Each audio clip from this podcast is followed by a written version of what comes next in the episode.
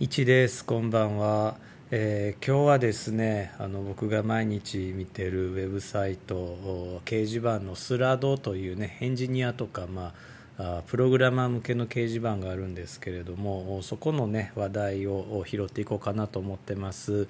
えー、こんな話題でした。アナログカメラまだ使ってるっていうねあのまあ、アナログカメラっていうのは、まあ、こう銀塩カメラのことなんですけれどもそういう話題がね、えー、盛り上がってまして、まあ、僕アナログカメラ、まあ、銀塩カメラといえばもう20年ぐらい前になりますかね。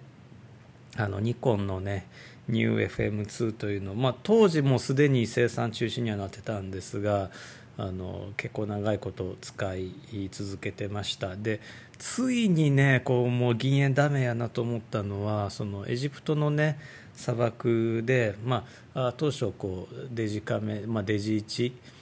デジタル一眼レフ、まあ、僕が使ってたのはあの EOS1DS という、ね、モデルだったんですがそれを持って行っててバックアップでそのニュー FM2 ニコのニュー FM2 を持って行ってたんですね。えー、ニュー FM2 っていうカメラはあの電気がいらないのね。電池なくても動くんですよ。でまあフィルムだから当然そのメモリーもいらないしコンピューターなくてもいいしで、まあ、通常のねあの当時のフィルムカメラでもあのシャッターとかは電子シャッターだしその露出の制御とかも、えー、電気仕掛けが主流だったんですけれどもそのニコンの NewFM2 っていうのはまあその時代珍しくゼンマイ式で、えー、そのね、えー、シャッターも機械式ゼンマイ式で電池なくても動くしあの露出系はね電池が必要だったんですけれどもその露出系なしでもまあ、シャッターは切れたのでで、まあ、大体ほらあの当時のネガフィルムやったら、まあ、そんなにねその露出狂っててももう何も映ってないってことはないので、えー、バックアップには良かったんですね。大体あの ISO 感度がね100とかねそんなんが主流の時代で、まあ、そうするとシャッター速度125分の1で絞り F16 かなとかねもう大体その頭に入ってて、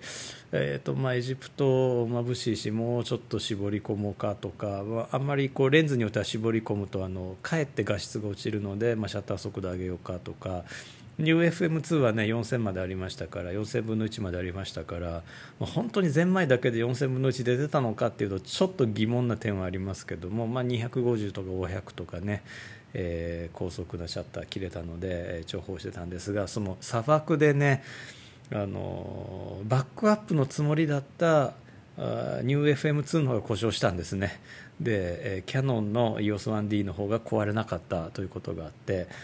で、えー、もうそこからすっかりねデジタルになりました、まあ後で聞いたら同じデジ1でもキヤノンとニコン比べるとニコンの方が壊れやすかったそうです。あのこれ一般論じゃなくて砂漠での話です。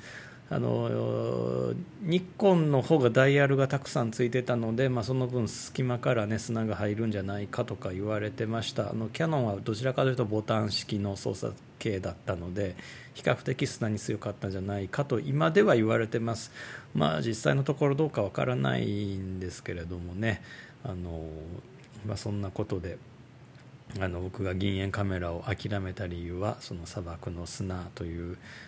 理由でした。目に見えないサイズのね、えー、砂が舞ってるんでしょうね。あのアーサー・シー・クラークの名作「乾きの海」という、えー、小説の中でねあの砂、まあ、目に見えないような細かい砂っていうのは液体と固体の悪い面両方持ってるって話があったんですけどまさに、えー、そういう状況でした。まあ、というわけで、えー、今日はですねこのアナログカメラというか、まあ、銀塩カメラの思い出のお話をさせていただきました。またね、えー、次のなんかこう無理難題でお会いできればと思います。聞いてくださってありがとうございました。1でした。